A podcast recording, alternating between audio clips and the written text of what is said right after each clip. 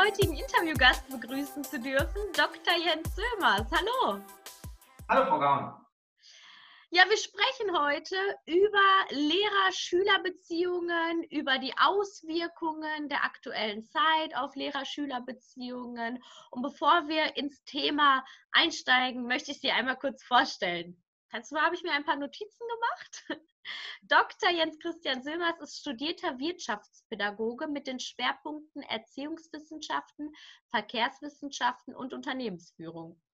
Seit seinem zweiten Staatsexamen unterrichtet er Wirtschaftsinformatik, Volkswirtschaftslehre, Lagerlogistik an einem Kölner Berufskolleg und ist als Buchautor beim Merkur Verlag in Rienteln tätig. Ich hoffe, ich habe es richtig ausgesprochen. Ja.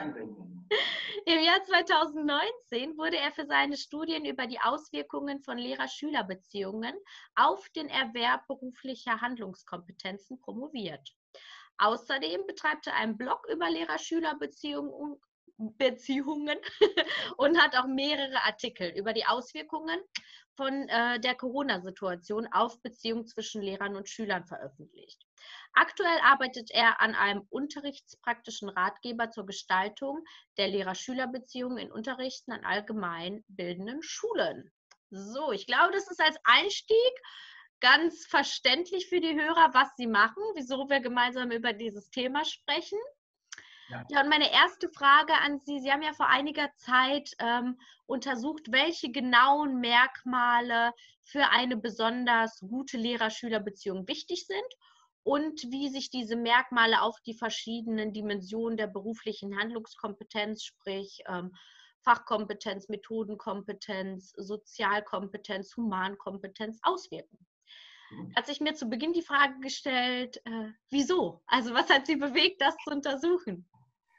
Ja, eigentlich, ähm, das ist eigentlich ganz einfach zu beantworten.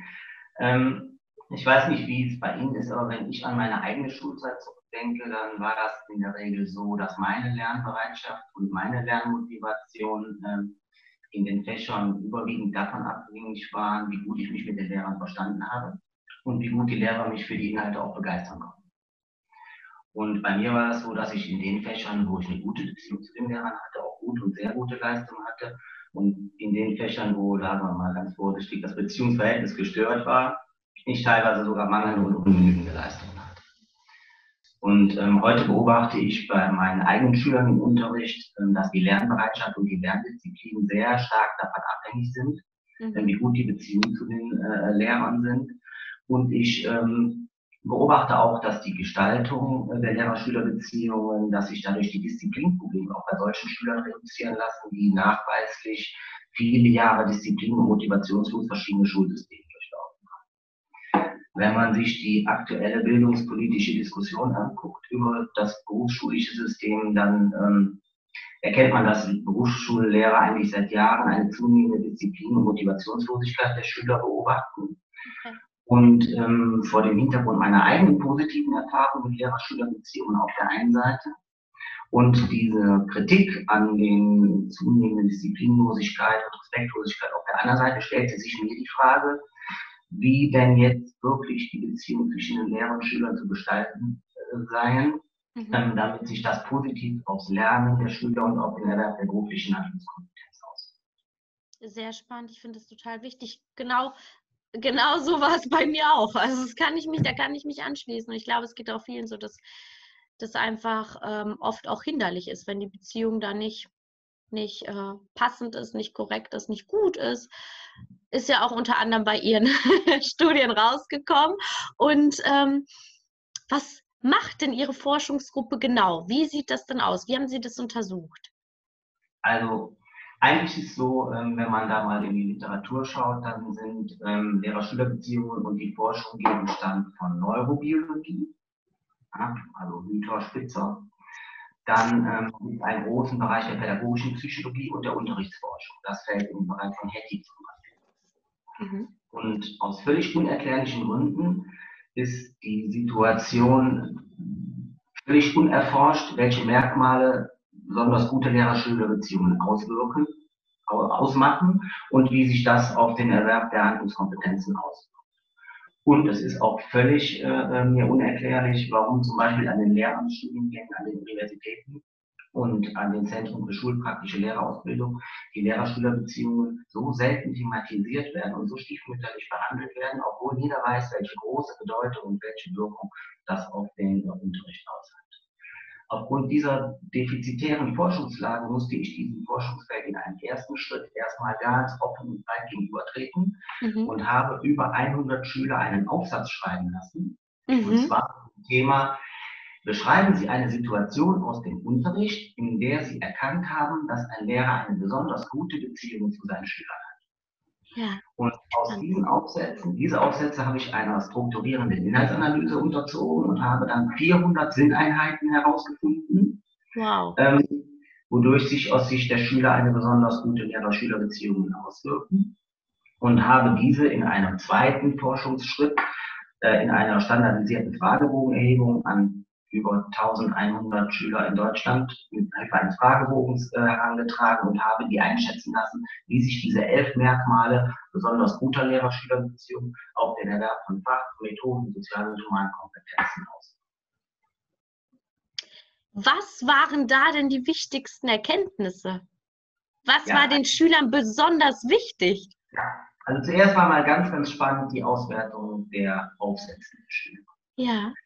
Ähm, da hat sich gezeigt, dass es eigentlich fünf Kategorien gibt mit elf Merkmalen insgesamt. Mhm. Und da war herausragend von herausragender Bedeutung für die Schüler, dass die äh, Lern-Lernatmosphäre stimmt.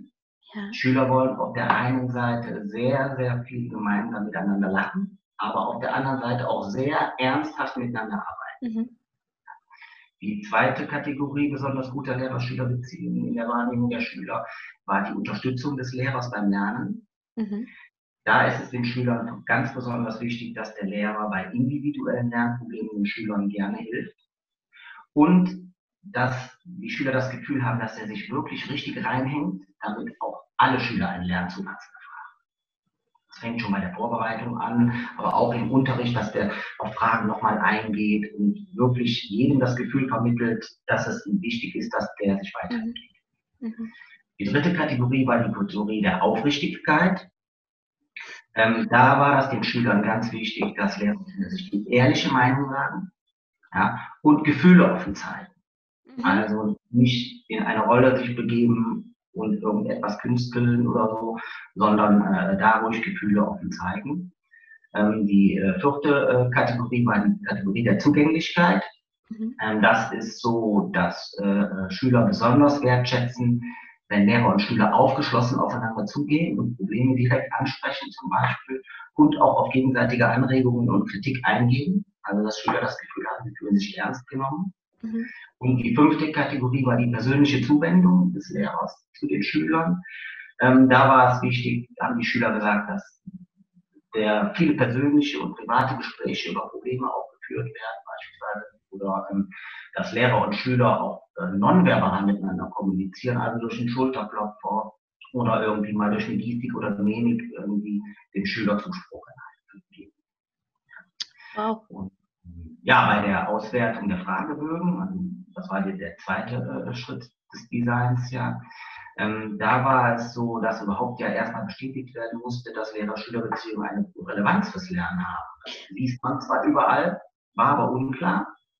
Und ähm, ja, das war also so, dass äh, die Schüler zum Großteil gesagt haben, dass das im Unterricht nicht thematisiert wird, die Beziehung. Mhm.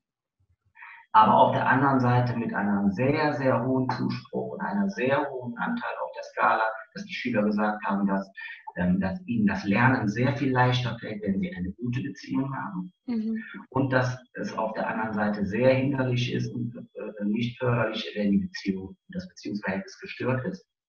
Und zum Schluss war ganz überragend, da war ich sehr beeindruckt, dass die Schüler sich also fast alle gewünscht haben, dass die äh, Lehrer und Schüler mehr Wert auf eine gute Beziehung zueinander legen. Wow. Sehr, ich, sehr erstaunlich, ne, dass das so ein, eine wichtige Rolle spielt und nur aufgrund dessen, dass es auch ähm, ja, soziale Aspekte sind, die vielleicht nicht direkt messbar sind, wie andere Dinge, ähm, Noten und so weiter, dass das äh, ja oft in Vergessenheit gerät, geriet. Ich würde sagen, jetzt ist es vielleicht ein bisschen anders. Würden Sie das auch so unterschreiben, dass da ein Wandel stattgefunden hat? dass jetzt mehr Wert auf die Beziehung gelegt wird und nicht mehr so viel mit Angst gearbeitet wird zum Beispiel? Ja, das würde ich so sagen. Ähm, Schule ist Gott sei Dank, da ist eine ganze Menge Bewegung drin im Moment, auch aufgrund der Corona-Situation. Ja. Ähm, da haben wir wirklich das Gefühl, das ist, äh, das ist eine sehr, sehr gute Stimmung in der Schule im Moment. Beide Seiten sind froh, dass sie sich wieder haben. Das, war vorher, das, war vorher, anders. Ne? Ja. War, ja.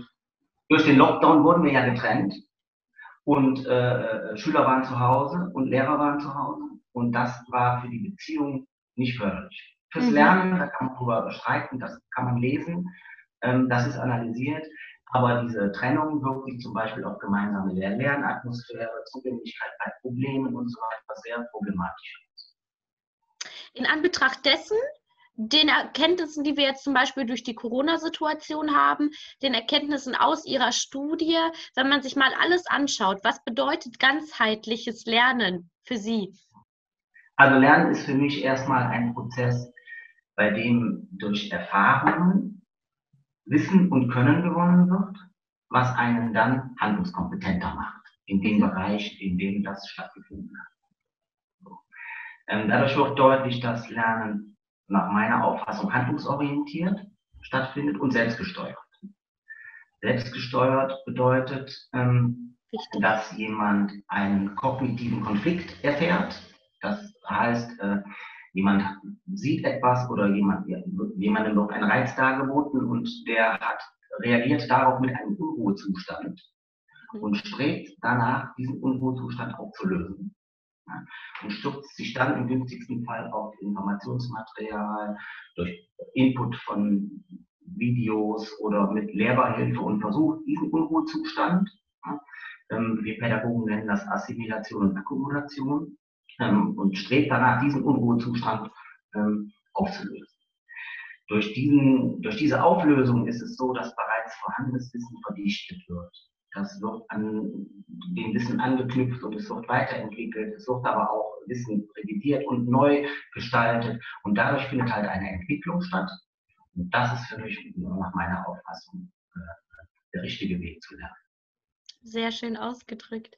Jetzt würde ich gerne auch auf die einzelnen ähm, Aspekte eingehen und vielleicht jeden einzelnen, wenn wir uns den Erwerb von Kompetenzen anschauen, durchgehen und von Ihnen gerne wissen, zu Beginn, was ist denn wichtig zum erfolgreichen Erwerb von Fachkompetenz? Ja. Damit angefangen. Also, mhm. also Fachkompetenz erwirbt man durch inhaltlich-fachliches Lernen, also durch Lernen in inhaltlich-fachlichen Bereichen und äh, zielt ja auf äh, Wissen und Können mehr.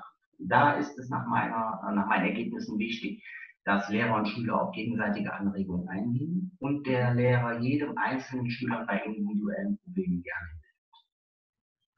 Beim methodisch problemlösenden Lernen, also beispielsweise beim, beim, äh, Lösen einer äh, Fallsituation mit Hilfe eines Gesetzestextes, wie man da vorgeht, da ist es auch wichtig, dass äh, äh, Lehrer und Schüler wieder auf gegenseitige Anregungen eingehen und der Lehrer jedem einzelnen Schüler bei individuellen Lernproblemen gerne hilft. Also das scheint offensichtlich sowohl beim Erwerb von Fachkompetenz als auch von, bei Methodenkompetenz besonders bedeutsam mhm. zu sein. Mhm. Ähm, dann ist es für den Erwerb von Sozialkompetenz wichtig, dass Lehrer und Schüler auf gegenseitige Anregungen eingehen. Da kommt das nochmal. Und da natürlich auch, dass Lehrer und Schüler sich die ehrliche Meinung sagen. Ja, ja. Denn äh, wie kann ich jemanden zum verantwortungsbewussten Verhalten erziehen oder äh, dazu beitragen, dass er mit Zuwendungen und Spannungen umgeht, wenn der, was der Gegenüber nicht ehrlich ist? Das könnte nicht gut. Und ähm, dann äh, ist es für den Erwerb von Humankompetenz äh, wichtig, dass Lehrer und Schüler auf gegenseitige Anregungen eingehen und dass der Lehrer das Gefühl vermittelt, dass alle Schüler einen Lernzuwachs entwickeln. Also wenn man das mal zusammenfasst, ist es überragend von diesen elf Merkmalen, dass Lehrer äh, und Schüler auf gegenseitige Anregungen eingehen. Und das habe ich neulich nochmal gelesen bei Herrn Professor Lüther, ist eine, äh, ein Kriterium, dass die Schüler das Gefühl haben, ernst genommen zu werden. Mhm. Mhm.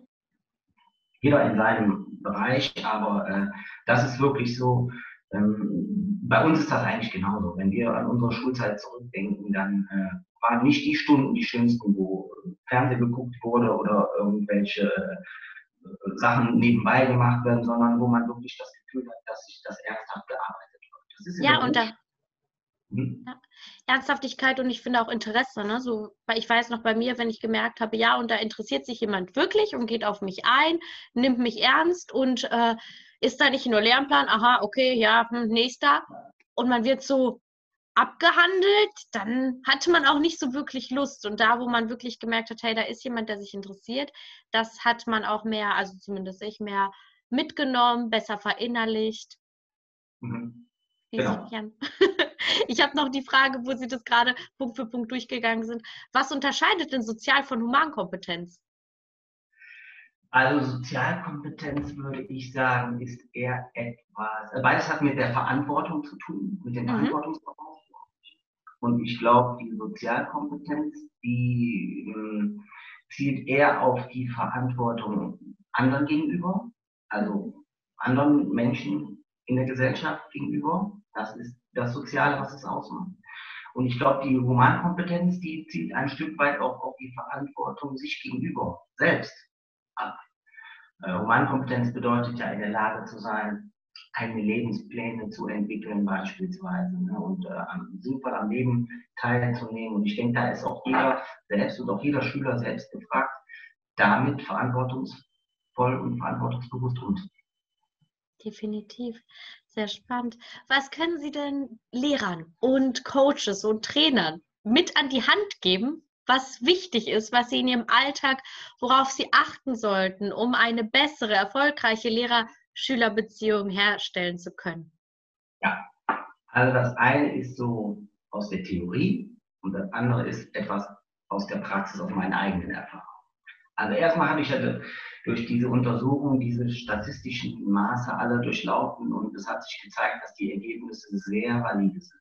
Also mhm. die interne Konsistenz der Fragebögen, die Faktorladungen der Items und die Intercoder-Reliabilität und was alles gibt, das ist hervorragend durch die Analyse gekommen. Das, deshalb ist mein Tipp, sich diese elf Merkmale besonders guter Lehrer-Schüler-Beziehung zu verinnerlichen und diese Verhaltensweisen oft zu nutzen im Mhm. Also auf gegenseitige Anregungen eingehen, auf der einen Seite gemeinsam lachen, aber auch ernsthaft arbeiten, dann jedem das Gefühl vermitteln, für den da zu sein. Das ist auf der einen Seite so. Dann ist natürlich dieses auf gegenseitige Anregungen eingehen, wie wir gesehen haben, in allen Kompetenzdimensionen sehr, sehr förderlich. Also das, diese Ernsthaftigkeit, die halte ich für besonders wichtig. Und ähm, dann äh, habe ich gestern noch mit einem Kollegen darüber gesprochen, ist das so aus der Praxis, was ich jemandem mitgeben würde, ist, sich immer vor Augen zu führen, dass es bestimmt in jedem Beruf Konfliktsituationen und Ärger gibt. Und dass es im Schulbereich viele, viele Sachen gibt, über die man sich im Laufe der Jahre sehr, sehr ärgern kann. Ja, sei das zum Beispiel Büchergeld einsammeln, Quittungen ausstellen, ja, äh, Ordnungsdienste einrichten, Erziehungsmaßnahmen, Parkplatzausweise äh, vergeben, um, ähm, Klassen, Klassenbücher und Notenlisten führen und WLAN-Zugänge einrichten. Also das ist eine Riesenfülle, die eigentlich von dem Kern abhängt vom Unterrichten. Und ähm, das ist meine, wirklich meine sehr, sehr feste Überzeugung ist, man sollte sich als Pädagoge immer vor Augen führen, ab und zu mal, wenn diese, diese Konfliktsituationen, wenn die zu hoch werden, also diese belästigenden Aufgaben, dann sollte man sich immer vor Augen führen, wie schön das ist, und was für ein Privileg das ist, mit Schülern im Unterricht arbeiten zu können. Oh, wie schön. Das und haben das Sie schön gesagt. Ja, und das schadet auch nichts, wenn man denen das mal sagt. Ja, ja, ja, das, das denke ich auch. Und wir machen, das ist so eine, ich finde das so unglaublich, wenn man sich mal, wenn man mal betrachtet, wie viel Zeit ein Lehrer mit Schülern verbringt, wie viel er bei der Entwicklung beiträgt. Das ist doch, ist doch toll. wow. Ja, das ist nur für, für, so einen Vollpädagogen, Vollblutpädagogen ist das schwierig, wenn diese ganzen ablenkenden Sachen, wie so diese mhm. Nebenausstellungen, wenn die immer mehr werden und man das Gefühl hat, man könnte den Schülern an, teilweise, teilweise dann nicht mehr gerecht werden. Aber ich sage, wenn, wenn das richtig gut läuft und das knistert, die Spannung im Unterricht und die Tür ist so, dann sage ich, oh Leute, können Sie sich wirklich vorstellen, dass es einen schöneren Beruf gibt, oder was könnten Sie sich vorstellen, würde ich jetzt lieber machen, als mit Ihnen hier zu arbeiten? Das ist toll. Und das sollte man sich, glaube ich, immer ab und zu mal vor Augen führen. Und auch teilen, ja. Und auch teilen, ja, gerne, ja, ja, na klar, teilen. Schön. Und zurück, wenn wir nochmal zurückspringen zur Corona-Situation, die Sie so am Anfang benannt haben. Ähm, und da war ja der, der Break irgendwie, wow, okay, man war auf einmal getrennt. Und am Anfang, boah, immer doofe Schule und immer zur Schule. Und ich glaube auch, dass durchaus sich äh, Schüler auch gefreut haben, mal wieder in die Schule zu gehen. Und Lehrer wahrscheinlich auch. Und jetzt können Sie das äh, glaube ich, auch sehr gut beurteilen und aus der Erfahrung auch sprechen. Was hat das gemacht? Was hat die Corona-Situation gemacht und was macht sie jetzt im Unterricht mit Lehrern, mit Schülern? Ja, also für mich war natürlich der Lockdown als äh, äh Beziehungsdidaktiker eigentlich eine Katastrophe. Ja, also, dass man auseinandergerissen wird und sitzt jetzt und äh, äh, arbeitet dann über äh, Teams oder Zoom-Konferenzen und so weiter miteinander. Das, äh, das war für mich eigentlich eine neue Situation und die fand ich nicht gut. Mhm. Und ähm, bei den Schülern war das eigentlich ähnlich so. Kommt auch ein bisschen aus Klientel an. Und äh, ich habe gerne meine Leute bei mir. Und ich mhm. sehe die. Ich finde aber diese ganze Situation ähm, ähm, äh, war, ist im Moment so, dass ich den Schulstart als sehr positiv war. Also alle freuen sich aus dieser Situation wieder äh, rausgekommen zu sein und gehen auch sehr, sehr professionell mit dieser Situation um. Ja, die Hygienebestimmungen, die werden sehr routiniert wahrgenommen. Ähm, das ist übrigens nicht nur der, äh, mein Eindruck im berufsschulischen Bereich, sondern auch die Rückmeldung aus den sozialen Netzwerken, die ich bekomme für den allgemeinbildenden Schulbereich, ist so, dass äh, äh Lehrer und Schüler eigentlich und die Zusammenarbeit durch eine hohe Dankbarkeit getragen ist. Alle äh, nehmen Schule gerade nicht so als Pflichtaufgabe wahr, sondern schätzen Schule, die Klassengemeinschaft und die Unterstützung durch die Lehrer gerade sehr. Mhm. Ja. Sehr wertvoll. Ja, da sieht man, dass das auch äh, durchaus alles immer zwei Seiten hat. Ne? Positiv, negativ, wie auch immer man das bewertet. Aber an der Stelle, glaube ich, hat es auch so ein bisschen äh, das Gemeinschaftsgefühl nochmal ja. gestärkt. Ja. Und aus all Ihren Untersuchungen, also, ja, ja. Was Sie wollten noch was wissen? Wenn, zum Beispiel, ich habe eine Klasse, die geht jetzt in die Abschlussprüfung, die sind im Block, das ist die vorletzte Blockwoche. Ja, da möchte keiner krank sein, da möchte keiner, keiner positiv getestet sein. Und die, man hat das Gefühl, die passen auch auf die Lehrer gut auf. Mhm. Maske an und, und, und so weiter, damit da bloß, äh, damit jeder auch abladen kann. Also alle Klausuren, alle Klassenarbeiten schreiben und man nicht dann irgendwie noch mit irgendwelchen Vornoten rumarbeiten müsste. Also das ist äh, irgendwie ein hohes Mut geworden. Wow. wow. Ja. Deshalb, äh, also am gravierendsten sind eigentlich die ähm, im Moment äh, diese Vorschriften mit Tragen von Masken zum Beispiel. Also da haben die Schulen ja, äh, also viele Schulen ja entschieden, freiwillig die Maskenpflicht beizubehalten. Mhm. Und das ist so, dass man, äh, dass das eigentlich auf wenig Widerstände stößt. Also mhm. wir müssen jetzt nicht von morgens bis abends durch die Schule laufen und Schüler ermahnen und disziplinieren und zur Schulleitung bringen und Maßnahmen ergreifen, sondern äh, das äh, wird akzeptiert und äh, da ist halt der, der Ernst der Lage ist auch klar. Ähm, das Unterrichten durch die Masken sehe ich als weniger problematisch. Das ist eher so, dass man am Ende des Tages eine, diese, die Müdigkeit, die nimmt halt stark zu. Die Belastung mhm. ist groß, das merkt man im Tagesgeschäft nicht, aber abends ist so, dass man äh, sagt, jetzt muss ich aber noch mal raus, ein bisschen frische Luft, das war ein bisschen zu viel für mich. Ja. Ein weiteres Problem ist so zum Beispiel, dass es unterschiedliche Pausenzeiten gibt, um die Schüler versetzt äh, in Pausen zu bringen. Dann müssen bei den EDV-Räumen vor jeder Stunde die Tastaturen abgewischt werden. Ja, dann gibt es damit jeder immer nachvollziehen kann, wer sich wo aufgehalten hat im Schulgebäude.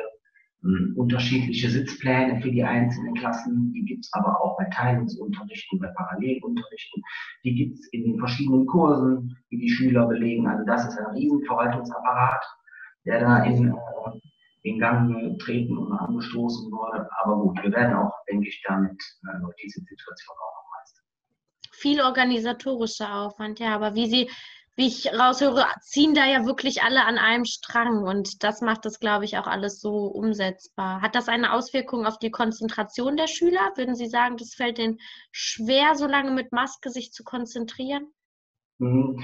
Das äh, äh glaube ich, das glaube ich nicht. Die mhm. verrutschen schon mal. Ne? Mhm.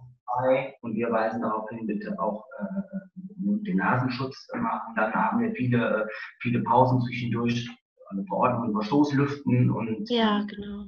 dann auch äh, ab und zu mal nach draußen gehen, einfach, wenn es möglich ist, bei schönem Wetter draußen zu unterrichten. Wir haben einen tollen Campus und eine tolle moderne Schule. Da kann man auch ruhig mal nach draußen gehen. Also das ist nicht mehr so starr, wie das vorher war. Ne? Es klingelt, alle sitzen brav 90 Minuten, dann klingelt es wieder. Also ja. wenig konditioniert ne? und hoffen einfach, dass äh, wir alles einhalten und äh, dass es halt ganz normal seinen geregelten Gang geht. Schön, schön. Und wenn wir jetzt mal die Studien mit einbeziehen, die Erfahrungen, die Sie gemacht haben, alles, was war für Sie, wenn man so ein Gesamtfazit zieht, was war so Ihre äh, Gesamt, im Gesamtfazit Ihre wichtigste Erkenntnis? Meine wichtigste Erkenntnis war, Forschung zur Lehrer-Schüler-Beziehung unbedingt stärken und weiter vorantreiben und ähm, es hat mir nochmal gezeigt, wie ich auch zum Einstieg gesagt habe, also Lehrer-Schüler-Beziehungen sind äh, unfassbar kompliziert und unheimlich bedeutsam gleichzeitig im Unterricht und Erziehungsgeschehen und können in ihrem Einfluss auf die Persönlichkeitsentwicklung der Schüler und den Lernerfolg gar nicht hoch genug eingeschätzt werden. Super, schönes Schlussfazit. Vielen, vielen Dank, Herr Silmers. Danke für ja, Ihre Zeit. Ja, ich hatte sehr viel Spaß. Danke, mir auch. Ja. Alles Gute für Sie. Ja, Ihnen auch. Danke. Ja. Wiedersehen.